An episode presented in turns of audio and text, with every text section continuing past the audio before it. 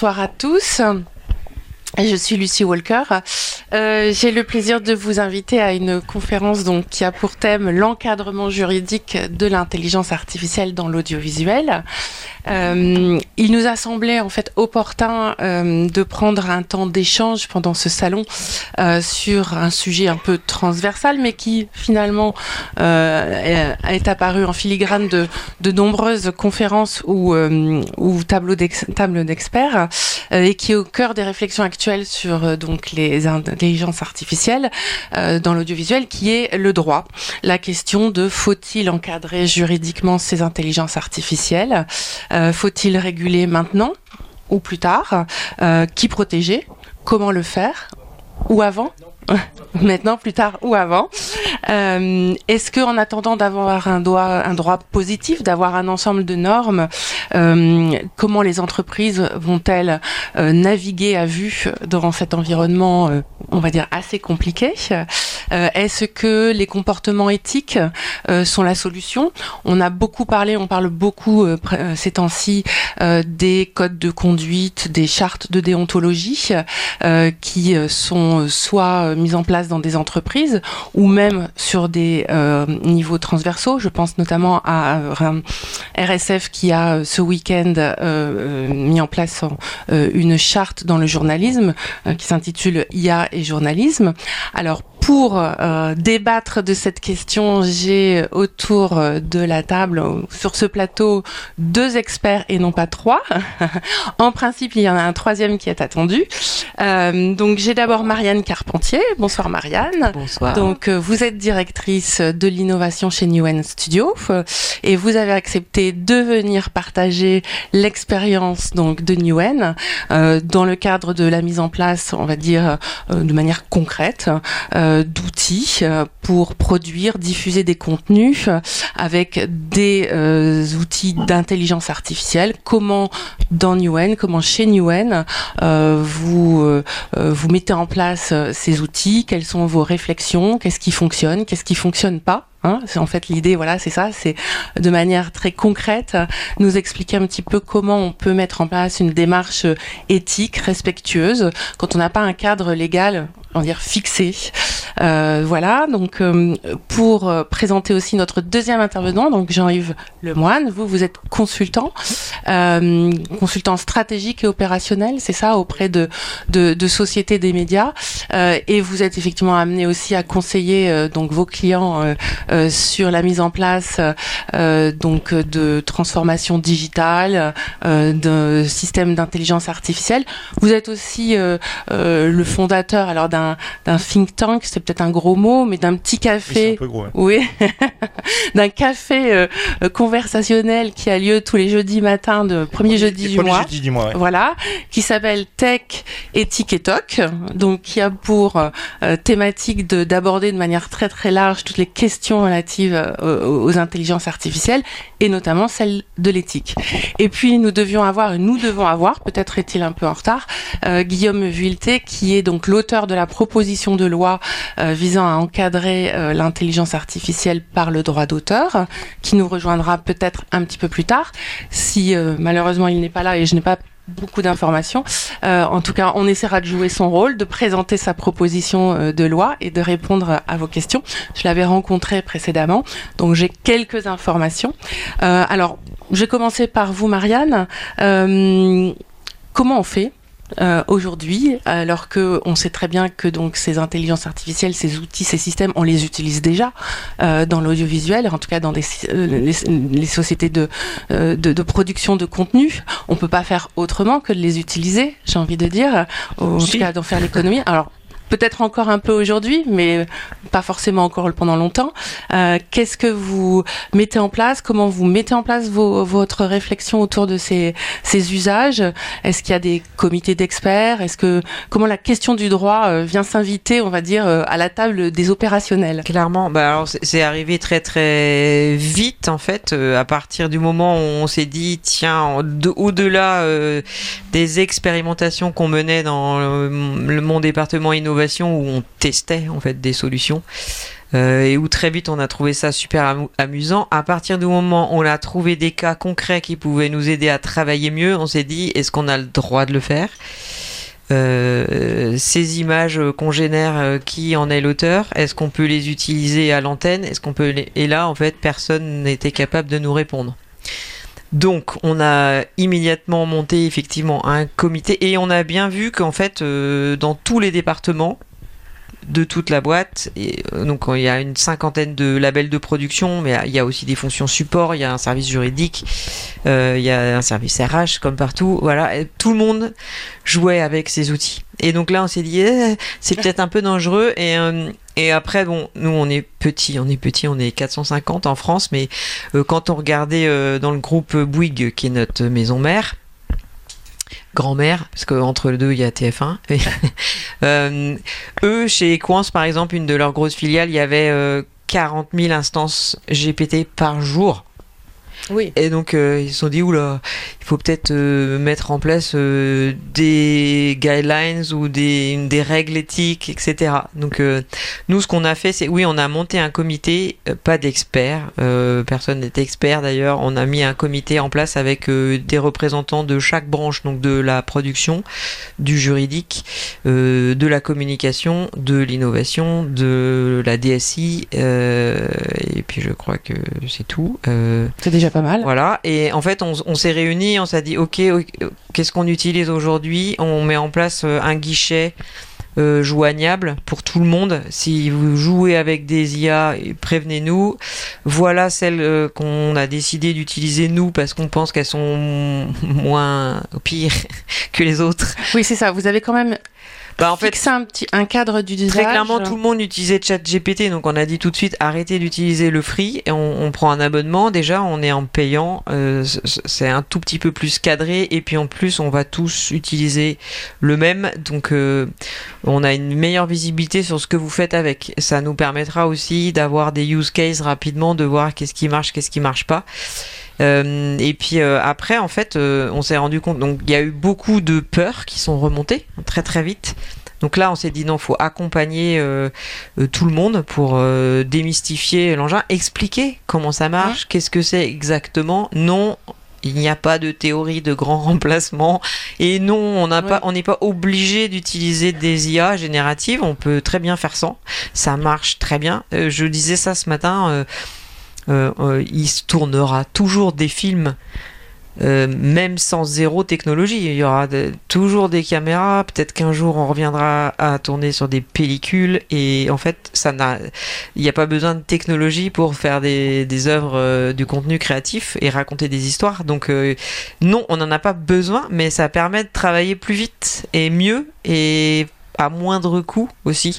Donc c'est quand même super intéressant. Alors qu'est-ce qu'on s'est dit En fait, très vite, on s'est dit euh, les sujets euh, touchy entre guillemets, euh, l'écriture, les droits d'auteur, le, respect des artistes et de leurs droits et le respect de la création en France, bah nous c'est notre c'est notre euh, comment dire c'est notre quotidien. Enfin c'est on, travaille avec ces personnes là ce sont ce sont nos talents. En fait on va pas les écrabouiller. C'est l'inverse qu'on fait depuis toujours. On, travaille avec eux on les on les chouchoute on a besoin d'eux c'est eux nos forces vives de créatifs donc euh, ces gens là il faut les protéger. En plus on est en France. Bonjour Donc euh, en France, euh, quand même, on est dans un pays qui respecte ça. Euh, le droit d'auteur est ultra protégé en France. Donc on s'est dit de suite, on va pas utiliser ces technologies-là tant qu'on saura pas qui est l'auteur de ce qui sort de ces machines en fait. Donc on utilise euh, plein d'IA à plein d'endroits différents. Aujourd'hui, on l'utilise en amont de la production, sur euh, du développement, sur la recherche, sur euh, du brainstorming, sur des documents, de, des outils de vente. Très clairement, moi, je suis persuadé que pour vendre un projet, ce qui devient la chose la plus dure à faire en fait. Euh, le fabriquer, ça devient presque facile. Le plus dur, c'est quand même de le vendre et de le financer. Et donc pour ça, bah, les IA, c'est super intéressant. Et donc euh, ça me permet moi de, pratiquement euh, de, donner vie à, une idée que j'ai dans ma tête, de la modéliser, de la rendre vivante, de sortir des images animées euh, avant même qu'elle soit écrite en fait. Donc euh, je trouve ça super pertinent. Donc là-dessus, on a vraiment travaillé plein d'outils différents et testé plein de choses. Et après, on fabrique de manière traditionnelle, vraiment.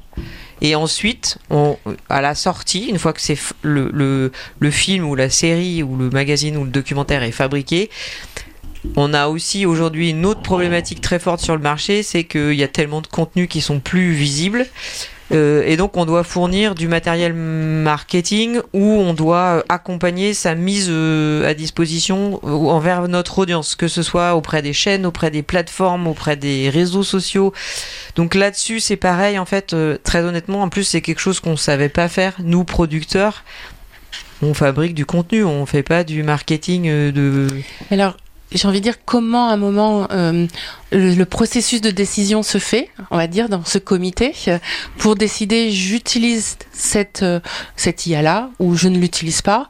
Euh, comment je suis assuré que à cette euh, utilisation je vais avoir un respect par exemple du droit des auteurs euh, ou bien est-ce que vous expérimentez, on va dire, et puis avec un retour d'expérience, vous apercevez que euh, certaines euh, usages ou certaines IA sont intéressantes parce qu'effectivement, je pense par exemple tout simplement euh, pour écrire des scénarios.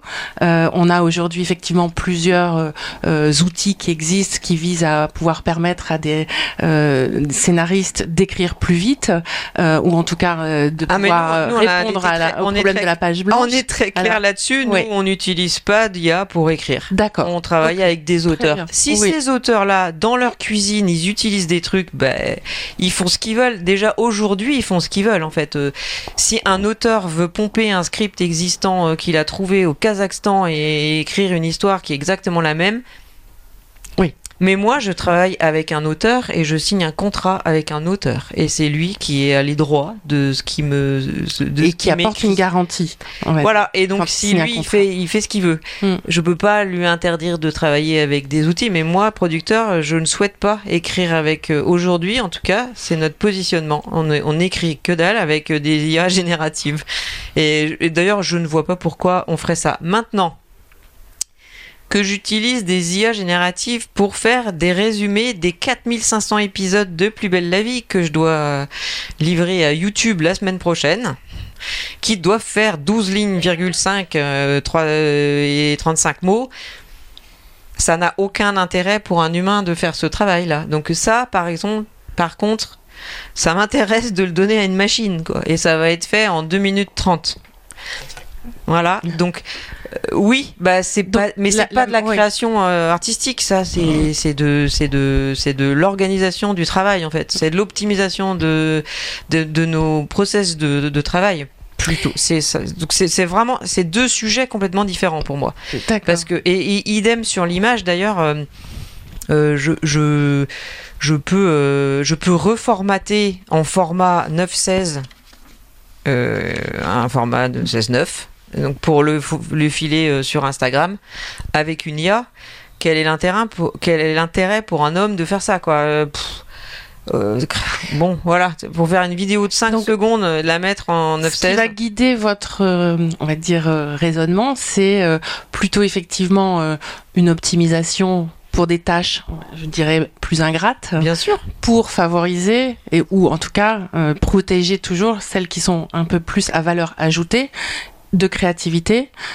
Mais à un moment ou un autre, peut-être que la question va être, enfin, en tout cas, vous allez sur la ligne de crête entre euh, est-ce que je franchis ce pas ou pas? Donc, ce comité, par exemple, euh, vous permet à un moment ou un autre de d'arbitrer, de prendre une décision, de parce que euh, c'est, enfin, à mon sens, ce qui moi m'intéresse, c'est de comprendre effectivement est-ce qu'à un moment on se dit euh, là on va trop loin euh, et ou est-ce qu'il y a des débats au sein de, de votre comité ou de vos réunions pour arbitrer sur je décide de ne pas l'utiliser ou j'y vais quand même parce que on n'a pas d'environnement juridique qui nous dit on peut le faire, on peut pas le faire, même si on sait très bien qu'il faut effectivement protéger le droit des auteurs et on va en, discuter un peu plus tard. Mais voilà, comment concrètement vous arrivez à vous dire je me fixe mes propres limitations? Oui, bah, euh, c'est l'éthique en fait. Euh, Alors voilà. Bah, l'éthique de, de, de, travail. Donc déjà, on l'a toujours eu cette éthique-là. On, on, respecte nos auteurs, on les paye bien, mmh. on respecte euh, le minimum de salaire qu'il faut payer depuis toujours, voire même on contribue à, à l'organisation du métier. Donc on fait ça et donc bah, on continue dans cette voie-là. Donc nous, on est pour conserver le droit d'auteur en fait. On est, on veut pas le casser. En fait, on voit pas trop à quoi ça sert. D'accord. On a eu ce discours, dans... mais en fait, il euh, n'y a pas besoin de, tout le monde veut ça. Hein. Enfin, demander à des, des, talents, des producteurs, des directeurs de production, euh, euh, des réalisateurs ce qu'ils veulent. Ils veulent ça. Personne ne veut que l'homme soit remplacé par une machine au niveau créatif. En fait, personne n'a envie de ça.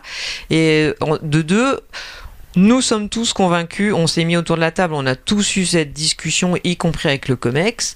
Nous, et moi je porte ce flambeau aussi haut, nous sommes tous convaincus que l'homme est plus puissant que la machine d'un point de vue, euh, pas plus puissant, c'est pas le bon mot plus intéressant d'un point de vue euh, émotionnel. En fait, il n'y a même pas de débat, la machine n'a pas d'émotion. Donc en fait, euh, quand on fabrique une œuvre artistique comme un film ou une série télé ou un documentaire ou même un magazine télé, l'humain, il met de la sueur, la machine ne sue pas. Il met ses tripes, la machine n'en a pas. Il met sa peur de la mort, la machine n'en a pas non plus. C'est ce qui fait la différence. Et c'est ce qui se ressent à l'image. Et tout le monde sait très bien que sur un plateau de tournage, quand c'est la guerre c'est la crise, ou quand ça se passe hyper bien, ça se voit à l'image. Et donc euh, ça, une machine, elle sait pas, elle saura jamais. Donc moi, ça me fait pas du tout peur. Et nos équipes, on leur a dit ça, on leur a dit, n'ayez pas peur. Nous, notre seul intérêt d'utiliser ce type d'outil-là, c'est pour nous permettre, nous, de mieux financer vos projets, c'est-à-dire d'aller voir les chaînes avec des projets qui sont déjà visibles parce que les acheteurs des chaînes, j'espère qu'il n'y en a pas, ou des voire des plateformes, mais c'est pas tout à fait les mêmes profils, mais surtout des chaînes, disons. On ne sait pas pourquoi ils achètent un projet ou pas. C'est complètement pas du tout rationnel, l'acte mm. d'achat. Donc, euh, partant de ce constat-là, on s'est dit, donnons-leur le plus de billes. Parlant, euh, je sais pas, ça paraît évident. En plus, euh, par exemple, un exemple hyper concret que j'ai trouvé ce matin, un réalisateur qui a une super idée d'histoire, c'est souvent pas la meilleure personne pour aller pitcher cette histoire. Oui. Vrai. Les artistes, c'est pas forcément des super communicants. Je dis ça pas forcément, c'est souvent pas du tout des bons communicants. Mais c'est pas, enfin c'est pas grave en fait. Ils ont dans leur tête des trucs tellement merveilleux, mais c'est pas les meilleurs pour expliquer. Je trouve ça hyper intéressant de se dire mais mais la machine là-dessus, la machine, elle peut mettre en image ce que tu as dans ta tête et que tu n'arrives pas à exprimer moi-même, hein, je, je, je, teste ça. Pour des présentations PowerPoint que je dois faire en COMEX, parfois je me dis, ma stratégie, elle est brillantissime. Quand je l'explique, personne comprend. Je demande à ChatGPT de me sortir un template et ah c'est ah trop bien. Mais c'est exactement ce que j'avais dans la tête. C'est tout. Après, ça me permet de la vendre, donc d'aller chercher plus de financement. Donc moi, je me dis, tout le monde est gagnant. En fait, euh, je vends mon projet, je récupère des sous, et ensuite, je donne cet argent à des artistes qui vont fabriquer leur, programme, mais comme ils veulent. Ils utilisent ce qu'ils veulent. Bon, après, euh, après, encore une fois, on retrouve à la fin, une fois que ce le programme est fabriqué, euh, comment est-ce qu'on peut optimiser, optimiser la livraison, l'accès à l'audience. Euh, évidemment que mon audience qui, qui, qui, a des plateformes sur lesquelles il y a 300 000 contenus différents aujourd'hui, on peut lui, lui pousser celle qui correspond le plus à ses attentes. Mais ça, c'est pas mon métier de producteur, c'est plutôt un métier de diffuseur. Du diffuseur, oui. Donc, ça, mais quand même, moi, je dois aujourd'hui mes, clients, les diffuseurs, les plateformes, euh, avec des outils qui leur permettent de faire ça. Donc ça m'intéresse d'aller jusque-là. Mais euh, voilà, donc encore une fois, c'est important de centraliser ce qui se passe euh, chez soi, dans, son, dans sa société. dans les grands groupes, c'est encore pire parce qu'on est tellement éclaté et siloté qu'on ne sait même pas ce qui se passe chez le voisin d'à côté ou dans le bureau d'à côté. Donc c'est quand même bien d'avoir quelqu'un qui centralise un peu toutes les demandes, toutes les toutes les peurs. Et quand j'ai euh, euh, un producteur de docu qui vient me voir et qui me dit mais est-ce que par exemple pour illustrer euh, je sais pas un sujet qui passe dans un journal télé un sujet sur quoi les cancers du sein est-ce que je peux générer une image d'un nodule de cancer avec une, une IA générative? Bah, pourquoi pas en fait mais si on veut la mettre à l'antenne, bah là, on rentre dans une nébuleuse qui est elle au niveau des droits, en fait. Et eh oui. Que bah non, en fait, on va pas faire ça, en fait. Donc, vous, euh, limitez dans ces cas-là. Bah oui. Quand vous savez pas, voilà, vous limitez. Bah, tout, mm. En fait, pour reprendre une citation d'une personne que j'adore, qui porte des mêmes vestes que moi, qui s'appelle Rosine Bachelot. Quand c'est flou, c'est qu'il y a un loup. Et moi, quand même. Bah ouais, mais elle est quand même géniale. Bah, quand c'est flou, il y a un loup. Je suis désolé, moi, si je vois un prestataire, enfin, une, boîte qui me dit j'ai un super logiciel qui est capable d'écrire des histoires tout seul, elle est entraînée sur quoi ta, ta machine? Ah bah, on peut pas savoir. Bah, ok. Et donc, qui est l'auteur? Bah, on peut pas savoir. Ah, ok, bah, non. Non, bah non, je peux pas. Donc, je peux pas utiliser ce matériel-là pour fabriquer quelque chose. Je peux l'utiliser pour vendre quelque chose, puisque là, il n'y a pas mm. de. Oui, mais pas pour le fabriquer. Bah non. Donc en fait, il, reste, il y a un contrôle humain qui reste, on va dire, euh, qui est, euh, en tout cas pour le moment, euh, euh, on va dire, sous le, avec l'idée de, de, de, comportement éthique ou de respect, en tout cas, de limitation des usages. Alors j'ai envie de dire, le l'éthique préfigure souvent le droit, et ça me permet de, j'ai envie de dire, de donner la parole à Guillaume Vuilleté. Alors, ben oui, allez, vous êtes après, vous êtes arrivé un petit peu en retard, mais c'est pas grave, vous êtes tout pardonné. donc, je ne vous ai pas présenté, donc je vais vous présenter. Vous êtes député du groupe Renaissance et auteur avec donc euh, sept autres députés d'une proposition de loi euh, qui a été donc déposée le 12 septembre, j'ai envie de dire il y a très longtemps, dans notre euh, ère augmentée, qui donc vise à encadrer l'intelligence artificielle par le droit d'auteur.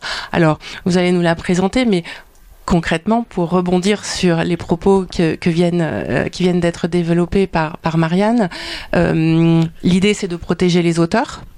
Euh, derrière cette proposition de loi. Il y a quelques articles, elle est relativement simple, mais vous êtes resté sur un principe, on va dire, assez classique, qui est au départ, donc pour protéger cet auteur, il faut lui demander son autorisation. C'est un peu le, principe de base, on va dire, du démarrage. Peut-être vous allez, voilà, un petit peu. Alors, déjà, merci beaucoup des toutes mes excuses pour, pour, pour ce retard. C'est parfois un peu. C'est pas virtuel d'arriver juste ici, c'est compliqué. C'est très concret, je pense que je vois au sourire qu'il y a du vécu.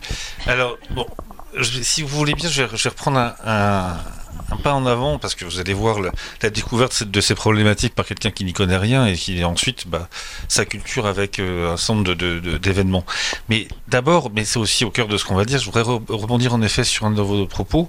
Vous dites à quoi ça sert de faire, je ne sais plus, le résumé des 28 euh, ou des 200 épisodes de Plus belle de la vie et on peut demander à ChatGPT. Sur le, sur le plan du résultat, je suis, je suis d'accord.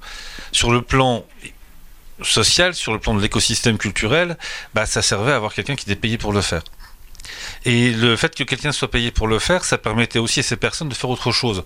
Il y a toujours une forme de péréquation entre des tâches plus ingrates et des tâches qui étaient plus créatives et qui permettaient d'avoir, bah, de pouvoir, de, encore une fois, être dans la lisière de, de, de, l'économie de la culture et de pouvoir intervenir.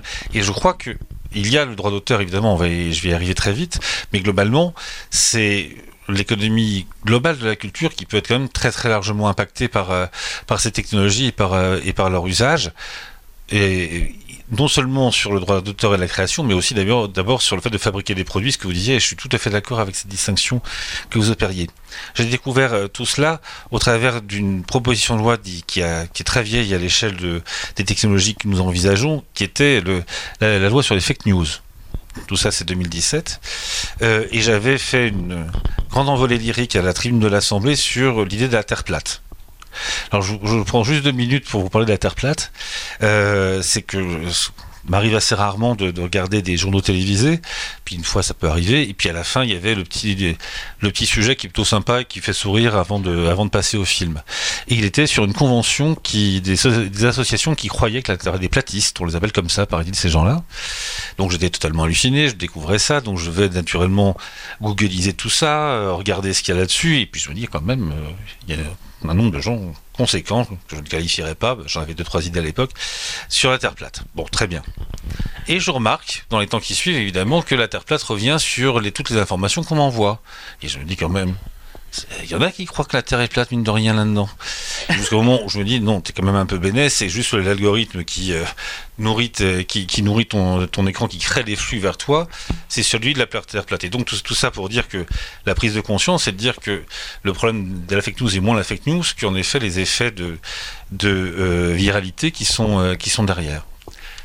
Étape suivante, c'est la loi sur les Jeux Olympiques. Euh, vous avez peut-être peut entendu parler, qui, comme son nom ne l'indique pas, était essentiellement une loi sur la sécurité des Jeux Olympiques, et en particulier une loi sur l'usage pour la première fois, en termes de sécurité publique, des algorithmes qui permettaient de gérer, enfin de, tirer des informations de, de des images de vidéoprotection. Et avec derrière des, un vrai débat d'abord, d'une part parce que c'est un débat qui est important en termes de liberté publique, qu'est-ce qu'on a le droit de faire ou pas avec ces images, mais aussi un débat sur les technologies qui vont avec, et c'est là où j'ai commencé à m'acculturer un peu, et puis peu de temps après, il y avait eu un, un numéro de Beaux-Arts, qui avait été où il y avait une il y avait une peinture en, en couverture une peinture à la Bruegel avec le visage du rédacteur en chef. Je ne me souviens plus son nom je trouvais qu'il aimait bien se mettre en scène, mais enfin, n'empêche qu'en effet, on pouvait croire que c'était, si n'eût été cette multiplication du même visage partout, ça pouvait passer comme étant une œuvre de, Bruegel. Et il se trouve que je connais bien euh, Emmanuel Pierrat, qui est un avocat qui est spécialisé sur le droit d'auteur et sur euh, le, la propriété intellectuelle, et donc on a commencé à converger là-dessus, avec cette idée de dire que oui, il y a forcément une création à la base des flux d'informations, des, des, des, alors je sais pas comment on les caractérise quand on emploie les termes qu'il qui, qui, qui faut en la matière, mais qui est bien dans, dans, cette, dans ces données qui sont aspirées par, par, les, par les, les, les machines d'IA générative, il y a bien en effet quelque part un auteur. Et que donc la question était de savoir comment on pouvait qualifier ce qui sortait de ces machines. Alors depuis j'ai utilisé des, des, des comparaisons un peu plus, plus frusques, qui étaient entre autres celles du presse purée, en disant qu'il pouvait y avoir une machine qui était impressurée, qu'il pouvait y avoir des droits d'auteur qui étaient associés à plein de choses autour du presse purée, mais néanmoins, la purée qui sortait du presse purée n'était pas sujette à droit d'auteur. C'était en effet une fabrication, c'était une production qu'on pouvait vendre, qu'on pouvait valoriser, qu'on pouvait, dont on pouvait faire tout ce qu'on voulait, mais qui n'était pas euh, sujette à droit d'auteur là-dedans. Et que, à la limite, s'il y avait un droit d'auteur, il était par rapport aux, pommes de terre, euh, si jamais elles étaient particulières, qui étaient en amont de la purée, et que là, bon, pour prendre et revenir, abandonner cette comparaison et revenir à la euh, à, à, notre, question, c'est de dire voilà, bah, dès lors que on a bien une source qui est, euh, qui est une œuvre de l'esprit, le, le, le, il peut y avoir des droits d'auteur qui sont associés à celui qui a imaginé la machine, l'algorithme, mais par contre la production de cette machine, elle, si elle doit le droit d'auteur, c'est à ceux qui étaient à les œuvres de l'esprit, qui étaient à l'origine de ce, enfin qui, qui ont nourri le flux. Et donc l'idée derrière, c'est de se dire, ben, on peut faire un système un peu qui ressemble à la SACEM. C'est quoi la SACEM en l'espèce? J'espère ne pas dire trop de bêtises devant des gens qui, s'y connaissent mieux que moi. Mais grosso modo, on va voir un prénom de coiffure. On dit, vous passez, êtes ouvert combien d'heures?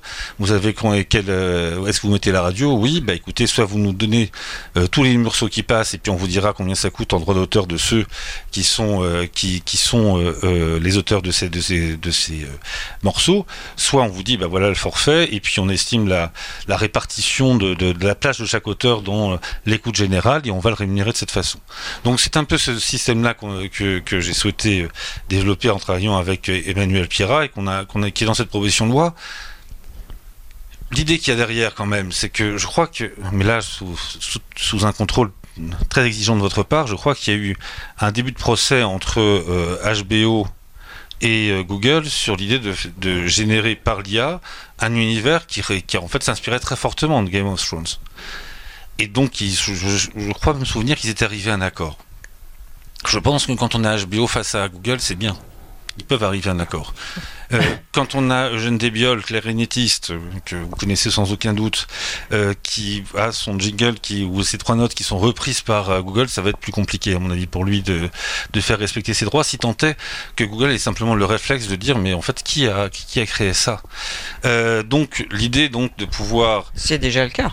Oui, j'imagine que c'est... Si, vous piquiez trois notes, euh, enfin Gainsbourg avait piqué des samples euh, royalement euh, dans le monde du funk, personne lui a jamais rien dit. hein. Sans doute. Et puis aimez-vous Brahms, j'imagine que c'était pas pour rien. C'était- pas pour rien. Mais donc, en effet, a fortiori, si jamais on est sur des dimensions comme ça. Alors, est-ce que ce la proposition de loi épuise le sujet? Non, évidemment. Euh, c'est même d'ailleurs l'intérêt d'une proposition de loi. Euh, on a cette forme de vanité et d'humilité à la fois quand on est parlementaire, c'est que ce qu'on lance comme proposition de loi. On est censé faire en sorte que ça vole quand même, parce que si c'est ridicule, euh, le ridicule retombe assez vite sur les auteurs mais on est aussi faire c'est aussi quelque chose qui est fait pour générer un débat pour le coup et pour faire en sorte que euh, le, le euh, que les euh, que les collègues ou que les ou l'exécutif ou que les professionnels, j'en ai vu quelques-uns depuis, euh, se saisissent de ce débat et disent oui il y a un problème ou il y en a pas. Et il semblerait quand même qu'il y en ait qu'il y en ait un petit. Euh, Peut-être si, si vous m'autorisez déjà à dire un peu comment Oui. on, on m'a sollicité depuis. Et par exemple, euh, quelqu'un m'a dit mais votre truc c'est génial. La première, enfin la première fois. Je dis ah bon quoi? Bah, Grosso modo, et là c'est ce sont mes comparaisons. Euh, si Madonna veut prendre sa retraite et qu'elle trouve un accord avec qui que ce soit pour que les des œuvres soient produites à partir de ses propres œuvres par les par l'IA, ça marche bien parce qu'elle va renaître quasiment de façon euh, euh, de façon par l'IA et elle va toucher les royalties de tout ça et donc tout ira bien. Mais si jamais on prend un, aute- un auteur-compositeur plus, plus jeune qui encore veut encore produire, bah, le problème qu'il va avoir, c'est même s'il trouve un accord avec euh, par le biais de ce type de, de, de, procédure, bah, il n'en n'en pas moins que c'est pas une œuvre qui sera créée à la façon d'eux, mais ça peut être des centaines, des milliers, parce qu'après l'outil a une puissance exponentielle. Et que donc derrière, s'il veut lui-même re- qu'elle repart reprendre la main sur sa propre créativité, c'est plus compliqué. Oui, il n'y arrivera pas. Enfin, En tout cas, ça peut être plus compliqué, ça demande à être. Euh, Il y a ensuite un problème d'identification des données, évidemment, mais euh, théoriquement, ça devrait être possible. Et c'est vrai qu'évidemment, personne parmi les, les, les gens qui utilisent de, de l'intelligence artificielle n'a envie de dire quelles sont les sources, quel est le, de soulever le capot pour voir comment fonctionne l'algorithme. Mais ils ne savent même pas, je crois. Alors peut-être qu'ils le savent dire. Bah C'est ça, le oui, problème. ils vont pas le savoir. Enfin, en tout cas, où on va plus être en capacité de les, C'est les identifier. technologiquement impossible, c'est Ouais. tout. Oui, c'est ça. Dans, mais- dans l'état actuel de la technologie des images génératives, non. Dans la technologie des images génératives, et pas à date, donc, dans, dans cette technologie-là, ce n'est pas possible. Est-ce que ça sera possible un jour Peut-être. C'est une boîte note avec une autre technologie. Dans cette technologie-là, je pense que ça ne sera jamais possible. Donc là, c'est tout, c'est clair. Là, j'utilise ma technique dite du teckel sur la page arrière, qui est de faire comme ça, parce que je je- j'entends que ce que vous dites, je pense que vous avez raison, mais moi je n'y connais pas grand-chose. En revanche, je pense que justement face à ces situations, ce que je propose au sens du modèle de ce que je propose est quelque chose qui peut, euh, pas forcément dans un système peu idéal, mais par- C'est un peu différent. Enfin, moi, j'ai pas compris. Euh, vous parlez de la SACEM. Donc, dans la SACEM, oui. Non, non, à la façon de la SACEM, mais c'est je trouve le- le- le- le- l'image très intéressante. Euh, la SACEM, c'est soit le coiffeur, il passe une radio. Dans ce cas-là, il a rien à payer parce que c'est la radio qui paye.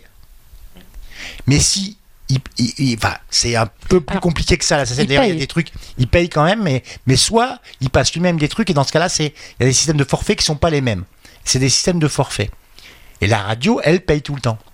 C'est-à-dire qu'en fait, Donc c'est payé deux fois. dans, dans- alors, dans le système, en, en l'occurrence, euh, on part du principe que puisqu'on peut pas en fait passer par le système de l'autorisation préalable euh, des auteurs, ou là en l'occurrence des artistes interprètes musicaux, on part du principe que une fois que leur œuvre a été, enfin, ou leur interprétation a été divulguée, ils peuvent plus l'interdire. Donc la radio peut la diffuser. euh, Simplement, l'utilisateur final, qui va être donc là en l'occurrence la- le coiffeur ou, ou le, ou, le, ou le restaurant, va payer une taxe euh, qui va être collectée par une société de gestion collective au nom de ces artistes interprètes ou même des producteurs de phonogrammes et euh, qui leur sera reversée après. Donc c'est une sorte paye- la radio paye, d'expropriation de la radio droits. paye aussi.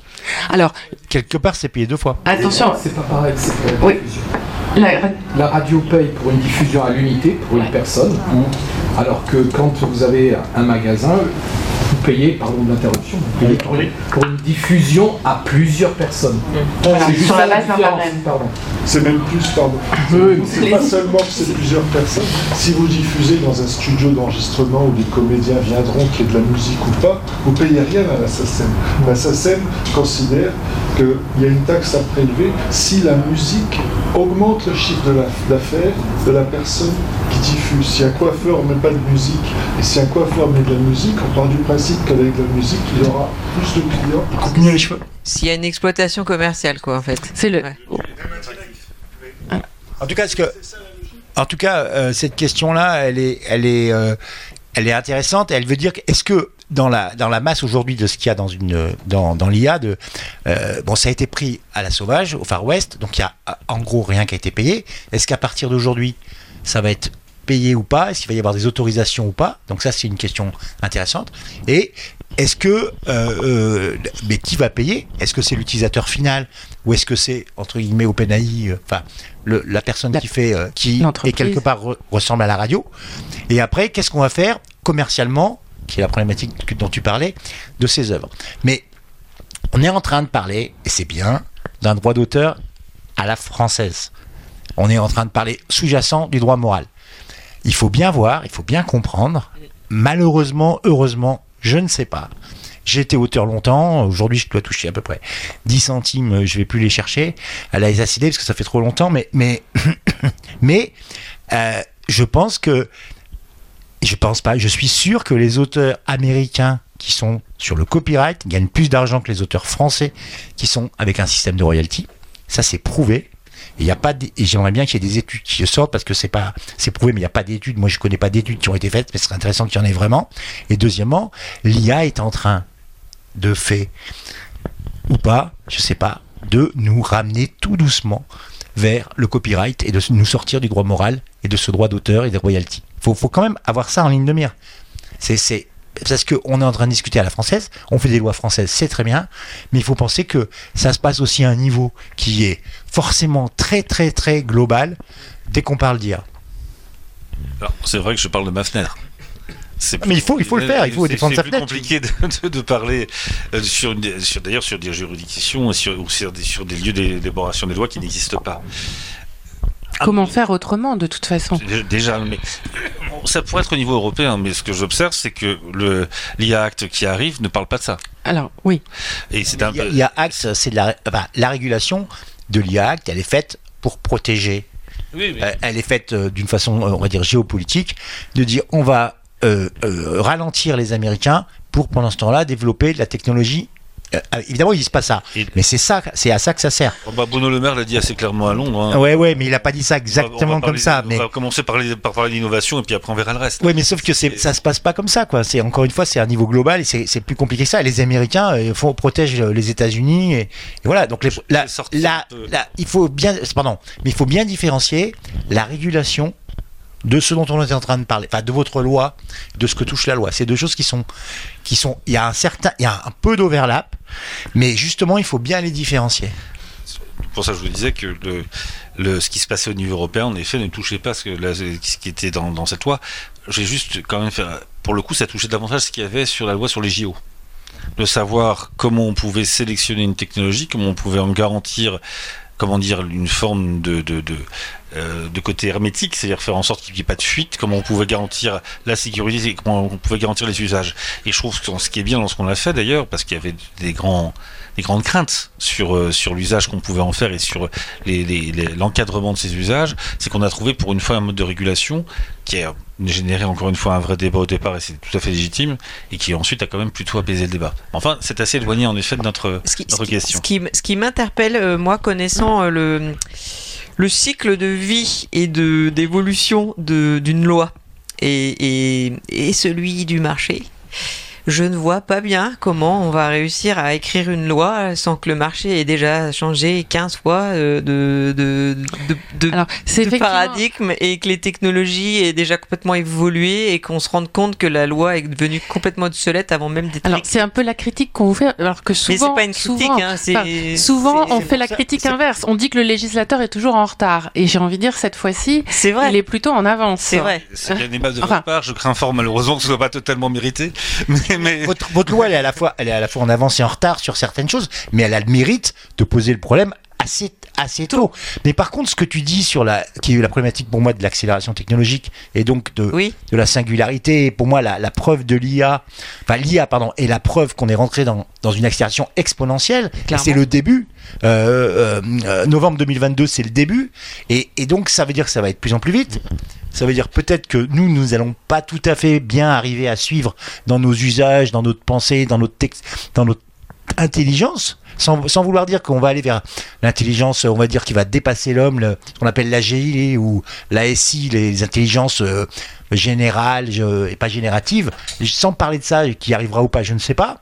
Mais en tout cas, ça s'accélère. Et dans cette accélération, il faut réfléchir euh, là, en termes de droit et de régulation en même temps, sans les confondre, mais à, à- à donner une, pro- une, une proposition globale face à ça.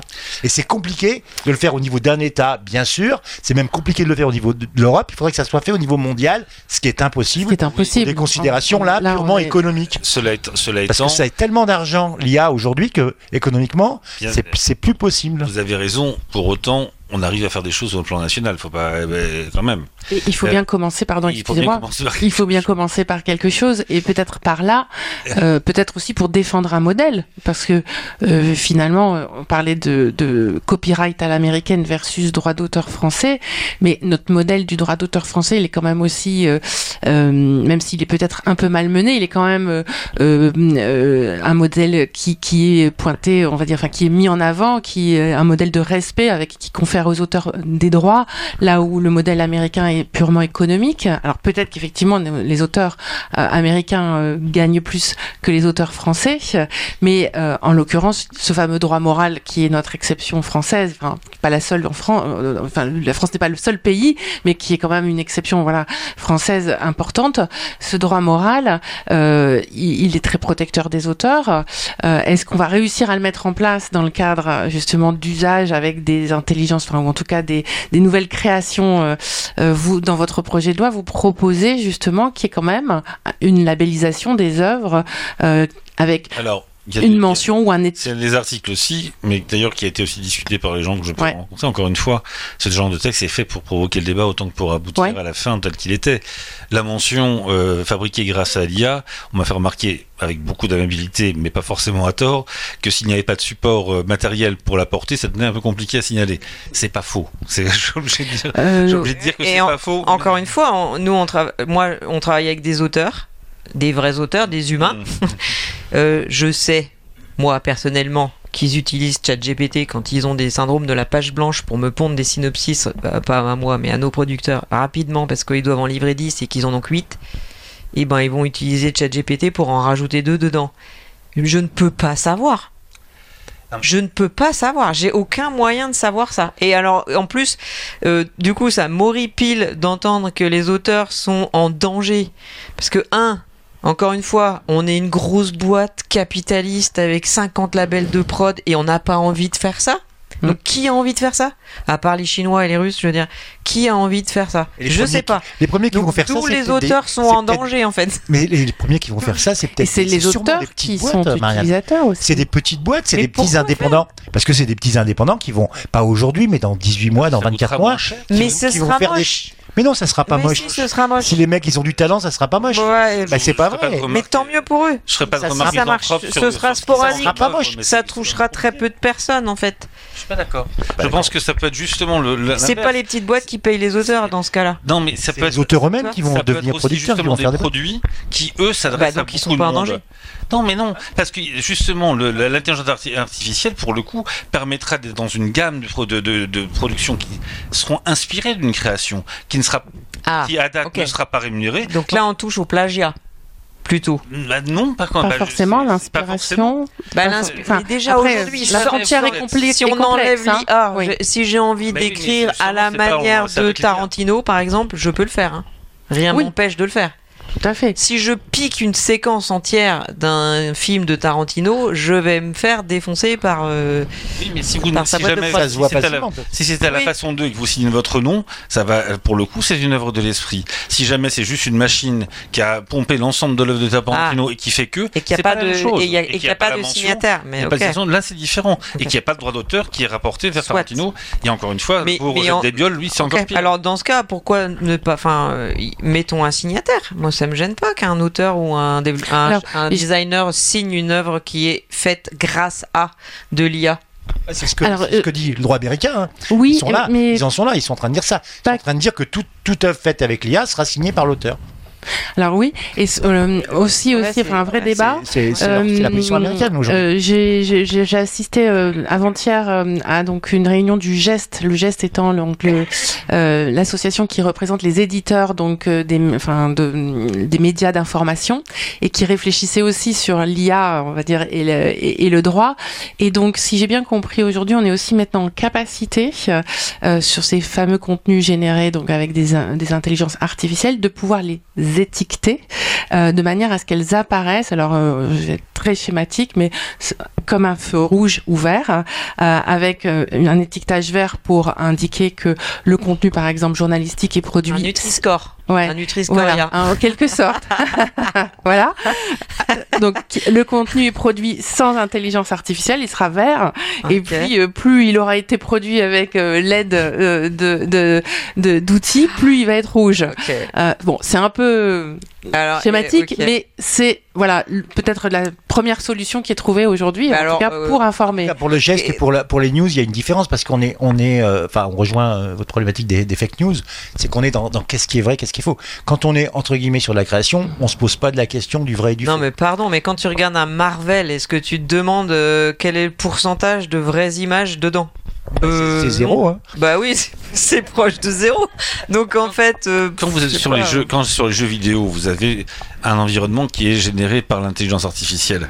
C'est un produit, c'est un produit. Et d'ailleurs, si jamais il y a un designer qui intervient dessus pour orienter cette création, il peut même y avoir des droits d'auteur ou il peut y avoir une création. On peut considérer que c'est une création et que c'est une œuvre de l'esprit. Si jamais il n'y a juste que euh, on reprend euh, l'ensemble, encore une fois, de Game of Thrones parce que j'ai ça en tête pour en faire un environnement, oui, là, je pense que il faut qu'il y ait. Alors, Game of Thrones, c'est pas forcément les plus pauvres, mais il faut qu'il y ait une capacité à valoriser et à dire qu'il y a un droit d'auteur et un droit moral associé à cela. Euh, Moi, je- je- j'entends, y compris, alors, encore une fois, je suis bien conscient de toutes les limites de ce que j'ai écrit. Mais pour autant, c'est quoi le plan B? C'est-à-dire, qu'est-ce qu'on peut faire à date? Il n'y a jamais aucune loi qui soit faite pour les 50 ans qui viennent, hein, surtout en ce moment-là, ça, je peux vous garantir, c'est c'est vrai partout. Et peut-être qu'il faudra légiférer en continu, arriver à des systèmes de loi cadre, que je ne- n'ambitionne pas de faire tout seul comme un grand, et qu'il faudra arriver à, un système. Mais pour autant, je crois réellement que si on veut éviter simplement qu'un jour, euh, euh, il n'existe pas Jeanne Desbiol, hein, c'est pas vrai, le, que Jeanne Desbiol arrive devant euh, Google et dise mais moi je pense que les trois notes qui sont là, c'est moi qui les ai inventées et qui se retrouvent dans le, pot- le pot de terre con- contre le pot de fer. Il faut avoir un système de régulation. Celui-là a tout- tout à côté très fruste, mais il a le mérite d'exister, être dans un environnement qui me paraît pas très différent, parce qu'on est dans un environnement très incertain où celui qui est le créateur ne peut pas savoir la, la immense diversité, l'immense, euh, la, la dimension des endroits où il a pu, il a pu voir son œuvre Et utilisée. la solution qui va s'imposer, euh, elle a un nom, elle existe déjà, hein, c'est la blockchain. Il y a, sans la blockchain, il n'y aura pas de possibilité de gérer les droits comme, on- comme à la française ou pas à la française d'ailleurs. Mm. C'est que ça va être la seule façon Tracer de faire, c'est-à-dire que l'IA va être connectée à la blockchain pour, pour avoir Donc une c'est la tra- traçabilité. pour avoir une, un traçage. Et après, ça sera pas parfait, mais ça sera tellement mieux. Et la loi, elle sera dans le code, Hmm. et on pourra changer la loi en changeant le code. Mais, mais, mais euh, voilà, ça va, on va arriver à ça. Est-ce que c'est souhaitable? Je sais pas, parce que je pense que ça va euh, ralentir, ça va scléroser la, création.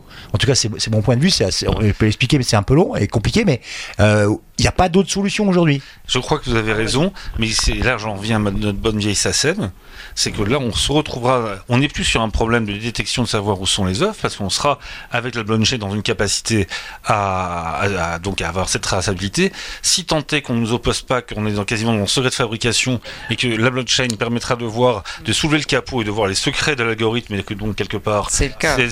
Non, mais tu fais du zero knowledge, non. Enfin, si on fait, si on fait du, imaginons- du imaginons ZK, non. Mais par contre, Il y a après, des, il y a ce des sera juste. qui permettent de Ce sera pas. juste une question de récupération des droits et de faire en sorte qu'on ait une, une- une structure de, de collecte des droits collectifs et puis voilà. Et qui sera peut-être la source la plus simple en attendant mieux. Ce que, ce que, ce que, moi, la loi me fait pas peur du tout. Au contraire, euh, c'est plutôt rassurant. euh, c'est pas pour tout le monde, hein, mais euh, ça dépend des personnes, je crois.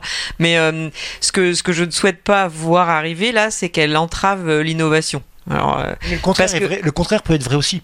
C'est-à-dire de pas vouloir, de pas vouloir, euh, de vouloir faire trop de, de, de protéger trop les auteurs, ça va, ça peut en- en- entraver à la fois la création Mais et aussi l'économie. C'est ce que je dis, c'est ce que je dis. Je, je- je pense qu'il faut, il faut quand même, euh, il faut tester des choses euh, avec les, les parties prenantes, c'est-à-dire euh, avec les auteurs, avec eux, quoi, faire, faire des choses avec eux. Est-ce que tu utilises vraiment ce genre d'outils? Est-ce que c'est intéressant pour ton travail?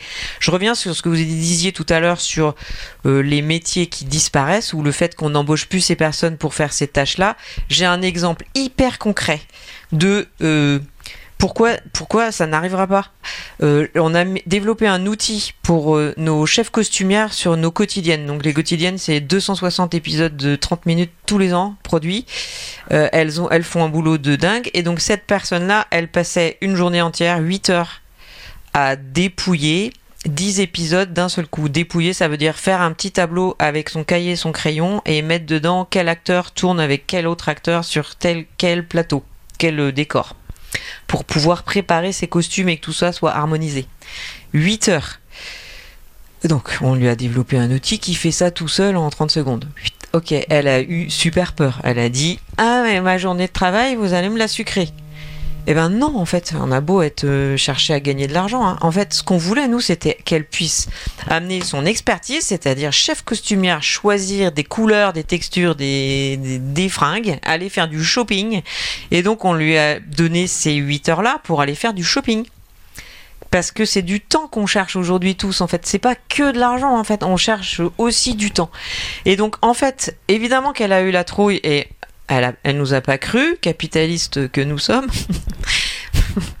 et ben, en fait, euh, si au bout de trois semaines, elle a vu qu'elle avait une journée entière de shopping pur à faire pour aller travailler sur ses costumes, elle a dit bah c'est génial et elle a abandonné son cahier, son crayon, elle a pris son iPad en deux secondes alors qu'elle était totalement opposée à ça. Et nos coordinateurs d'écriture, c'est pareil sur l'histoire des résumés, oui, on a une palanquée de jeunes qui arrivent et la première chose qu'ils font, c'est commencer à faire des résumés. Et oui, en faisant ça, ils apprennent l'histoire de la... C'est une, c'est une méthode de travail qui change, mais qui change, mais complètement. Mais ça veut pas dire que ils vont perdre de la capacité d'analyse en plus, parce qu'ils vont travailler différemment. Juste au lieu de faire ces résumés, ils vont aller farfouiller dans des données, ils vont générer d'autres résumés, ils vont faire autre chose avec ces données, ils vont me faire des arches narratives, ils vont me faire des liens entre toutes les familles, parce qu'à la fin, au bout de 10 ans, on sait plus qui a couché avec qui et que c'est l'enfer. En fait, euh, c'est- hyper intéressant ce qu'on peut faire de plus qu'on n'avait pas le temps de faire jusqu'à présent. Et peut-être que c'est un peu rose utopique ou bisounours, ce que vous voulez, de penser comme ça. Mais sincèrement, pour de vrai, c'est ce que je dis en ce moment là, c'est euh, d'avoir cette vision là. C'est euh, on pense lumière, on passe pas, on pense pas force noire. Il y en a hein, de la force noire. Il y en a des gens qui vont l'utiliser à mauvais escient et qui vont vouloir couper dans les coups. Et c'est pour ça que je dis les Chinois, les Russes euh, vont faire plus vite ça que nous Européens, très sincèrement. Mais plus nous on, on enverra de la lumière et on se servira bien de ces outils là, moins ils auront de la, de la voix, ces gens-là. Ce que, je, crains- ce que je crains, là on est loin du droit d'auteur, parce que là on est Oui. juste sur l'emploi. hein. mais, mais je crois que moi je fais toute confiance à votre entreprise pour être, avoir une éthique euh, remarquable dans la matière, véritablement. Mais ceux qui arriveront par la suite ne seront pas dans cet état d'esprit. Simplement parce qu'ils auront des outils qui se diront qu'au lieu de, trois, de cinq personnes, ils peuvent en employer deux, et que tout compte fait, ça marche comme ça. Mais Euh, c'est une erreur. Non, jamais aucun forcément. outil n'a permis d'économiser. Mais enfin, les gens qui disent ça, ils l'ont jamais fait. La, la révolte des canuts à Lyon, en, euh, c'est comme ça que les mouvements ouvriers est né, c'était contre les machines. Hein. Et il y en a eu moins ensuite. non. Ça ne veut pas dire que la société n'évolue pas et ne crée pas d'autres besoins, d'autres capacités à embaucher les gens. Il ne s'agit pas d'être là-dessus, évidemment. De toute façon, pour le coup, Bah, un peu. on, a- on pourra, on pourra dire tout, tout ce qu'on veut, ça viendra. Par contre, quel mode de régulation on trouve? Et euh, pour ce qui me concerne là, quel mode de préservation de la création on peut avoir, je pense que ça mérite en effet de, de, de, de définir un cadre. Oui, c'est vrai. Encore une vrai. fois, les, vous, vrai. je n'ai aucun doute là-dessus. Les entreprises qui existent aujourd'hui, je n'ai aucun doute déjà parce qu'elles ont leur propre culture et leur culture les pousse à vouloir préserver le- leur propre écosystème. Pour celles qui viendront demain, c'est peut-être un peu différent. Est-ce Il se passe, pardon, euh, c'est vrai que je trouve que ton discours parfois est un peu de la couleur de ta veste, mais, mais je comprends ce que tu veux dire. Mais je voudrais juste dire un truc, Je voudrais que juste préciser que je suis daltonien et que donc je Ah mince. absolument Ouais, je, suis en, je suis en Ben, Barbie un peu. on vous enverra un SMS. Euh, c'est juste que euh, l'IA, c'est pas un outil. C'est ça que je voudrais dire. C'est, c'est l'IA, c'est. euh, alors, je vais essayer d'expliquer ça. C'est assez compliqué. euh, J'arrive même pas à comprendre ce que je vais dire, mais je vais le dire quand même. C'est comme une. On a une palette. On a différentes couleurs. L'IA, c'est. On pourrait dire c'est une couleur de plus. Sauf que c'est plus que ça. On pourrait dire c'est une méta-couleur de plus. Donc déjà, on est beaucoup, c'est c'est pas une couleur, c'est une méta-couleur. Et en fait, c'est encore plus que ça. C'est une méta-couleur, méta-couleur qui quelque part est, je dirais, holistique, en sens où elle peut être à toute la palette et elle peut être dans chacune des couleurs de chacune des palettes, de la de chacune des couleurs de la palette. Donc on a ce côté, euh, euh, l'image la plus forte, pour ça je parle d'holistique, c'est le côté holo- holographique, mais du coup c'est quand même, c'est une puissance énorme en termes de création. On n'en est qu'au début. On ne sait pas s'en servir. Très peu de gens ont compris même euh, les dernières annonces de d'OpenAI, comment on pouvait se servir de ça, comment on pouvait euh, se servir de ça dans le code, dans, le dans le développement de nouveaux outils qui seraient des outils qui seraient vraiment des outils plus créatifs encore. C'est quand même c'est une c'est quelque chose de très particulier et ça va ça va beaucoup changer la façon dont on vit, pas uniquement la façon dont on crée. Là, je parlais que de la création avec l'histoire de la palette, mais et c'est c'est c'est pour ça que il faut quand même ok parler de lumière, mais il faut quand même regarder l'ombre. Oui, d'accord, mais dans, dans la puissance de l'IA est, vertigineuse, mais dans, ce que, dans nos métiers qui sont de raconter des histoires ou de raconter le monde si on fait du docu ou de, des news, c'est c'est hyper particulier en fait. Euh, euh, moi, je peux pas, je, veux même pas réfléchir à comment réguler euh, l'IA. En mais dans nos métiers, raconter une histoire ou raconter le monde, encore une fois, je reviens sur ce que je disais au départ. euh, ça peut être fait tout seul par une machine, mais depuis longtemps, hein, j'ai envie de te dire. Pour de vrai, tu laisses tourner une caméra euh, à un angle de rue, elle va capturer des images et ça raconte certainement quelque chose. Mais si tu veux avoir un angle, raconter euh, un point de vue et mettre de l'émotion et partager l'émotion que toi tu veux transférer à une audience, une machine peut pas faire ça. Quoi. Je suis désolée. En fait, une machine aujourd'hui, une machine techniquement ne peut pas faire ça. Par contre, une machine aujourd'hui peut faire croire à environ 99,9% qu'elle fait ça. Si elle est très très bien utilisée. Euh, Elle peut, elle peut, elle Et donc, peut elle- le elle réel. te- elle peut elle te- elle le te- réel. Elle te baise, elle te fait croire qu'elle a de l'émotion. Ok. Alors, C'est là, c'est là qu'est la force noire. Mais Non mais pas. C'est vrai ça. C'est quand si elle est utilisée d'une façon très très euh, euh, perfectionnée, elle te, elle peut te faire croire que un, elle génère de l'émotion, qu'elle est elle-même, qu'elle est elle-même, qu'elle est elle-même capable d'émotion, et elle peut te raconter une histoire alors, comme si un homme avait, l'avait créé avec son émotion. Donc, Et des- c'est fake, mais elle sait faire ce fake. alors, donc du coup, pour revenir au, débat. au- au- non, mais je, je me doutais très bien que ça allait être un débat qui allait partir dans tous les sens. C'est tellement large et vaste. revenir à droit Oui. d'auteur. Oui. Parce que vous avez prononcé un mot qui est fondamental, enfin qui est très important, c'est le mot recherche. Parce que c'est vrai que là on parle des œuvres de l'esprit, on pense à des, œuvres culturelles, des créations. Et donc la sensibilité, l'émotion, tout ce qu'on veut, etc. Quand vous partez de gens qui sont des chercheurs, qui font des études économiques, sociales, tout ce que vous voulez, et que leur- les contenus sont complètement aspirés et transformés, là c'est notre paire de manches. Là on n'est pas sur l'idée de la, oui. on n'est pas sur l'idée de l'émotion. On est juste sur l'idée qu'il y a un travail qui a été fait par des chercheurs et qui devient totalement anonymisé parce qu'il n'y a pas de métadonnées et que donc tout ça disparaît. On ne sait même pas qui a fait quoi. On ne peut même pas le retrouver parce que sur tout c'est coupé en tout petits morceaux et ce sont des petits morceaux qui sont accordés derrière. Et là aussi, on a un problème de régulation. Et là, pour le coup, je crains que l'IA soit plutôt quelque chose qui dessèche, quelque chose qui crée. Parce que, évidemment, si jamais on prive les chercheurs de la, de- des retombées, pas uniquement euh, monétaires d'ailleurs, ça peut être aussi des retombées de réputation, des retombées de carrière, de leur, de leur, de leur travail, parce que tout ça aurait été euh, passé à la moulinette ou presque puré pour, pour reprendre tout ça. Et donc, derrière, il n'y a plus de droits associés. Là, ça va être compliqué. Et je pense qu'on sera plutôt sur une logique d'assèchement que de. que- D'où la nécessité de légiférer, Oui, je de réguler. qu'il faut réguler. Voilà. Bah Et, oui, et mais tout le donc, monde le dit, hein, qu'il y a de l'urgence à le faire. mais et vous êtes donc c'était nécessaire de le faire vite. Et ça va être un cas, gros dossier. alors, malheureusement, on n'a pas beaucoup. Enfin, on a un timing, mais la question des, la des- question- des chercheurs, la euh, question. il y, a- il y a juste Alors, un truc, c'est qu'on peut pas, on peut pas utiliser l'IA qu'il y a aujourd'hui.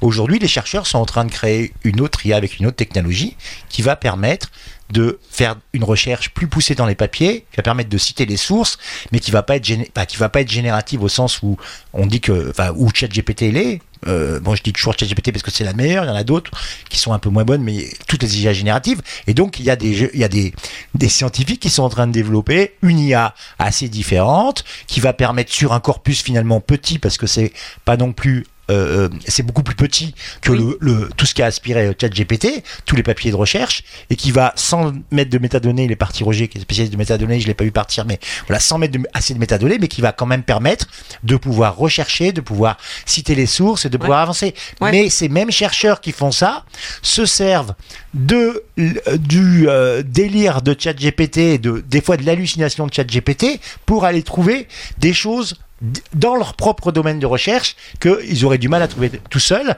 parce que justement et là ils se servent de l'hallucination de ChatGPT pour trouver des nouvelles molécules des enfin plein de Ouais, nouvelles choses donc oui, c'est assez euh, fin. il y a, y y plusieurs Mais- IA Oui. on peut pas Alors- on peut pas légiférer et réguler sur la même chose sur Je les voudrais quand même, je voudrais quand même laisser un peu la parole à, à- à l'assistance parce qu'il y a certainement des questions parce que c'est vrai que c'est un débat, on n'en a pas fait le tour, on pourrait rester encore des On heures. n'a pas parlé de mais- doublage et de sous-titrage Voilà, et tout il y a ça plein qui de est un sujet qui doit voir. concerner tout le monde, mais Oui, voilà, des, des, des Ouais. avatars numériques euh, aussi euh, pour remplacer les acteurs.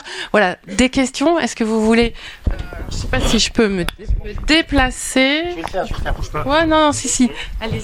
Voilà. Il y a pas mal de questions. Merci. Euh, merci beaucoup. Moi, je suis auteur de doublage, mais on va pas parler de ça parce oui, que bah si, il y a, faut- un- il faut vrai, il y a un Ben, sujet. Ouais.